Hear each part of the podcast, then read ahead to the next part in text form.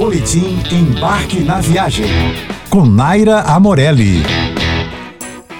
O Rio de Janeiro possui incontáveis belezas, mas hoje eu destaquei três trilhas incríveis para quem gosta de ver a cidade do alto. O nome já diz tudo, não há o que discutir. Na divisão entre as zonas sul e oeste, na Barra da Tijuca, a Pedra Bonita oferece uma vista deslumbrante da cidade em todas as direções. É dali que partem asa delta e paragliders pelo ar. A melhor maneira de acessar a trilha é subindo pela Estrada das Canoas por cerca de 30 a 40 minutos. Outra opção é a trilha até a Pedra da Gávea, no alto de seus 844 metros. É uma outra famosinha. Chegar ao topo desse maciço de granito é a escalada mais desafiadora do Rio, mas também tem a vista mais espetacular.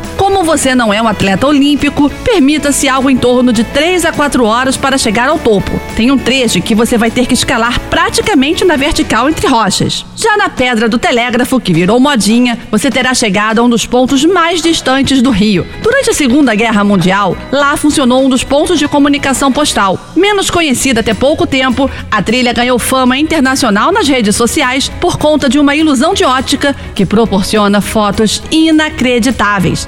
Lá no nosso Instagram, arroba Embarque na Viagem, você pode conferir muitas outras dicas de trilhas incríveis no Rio de Janeiro.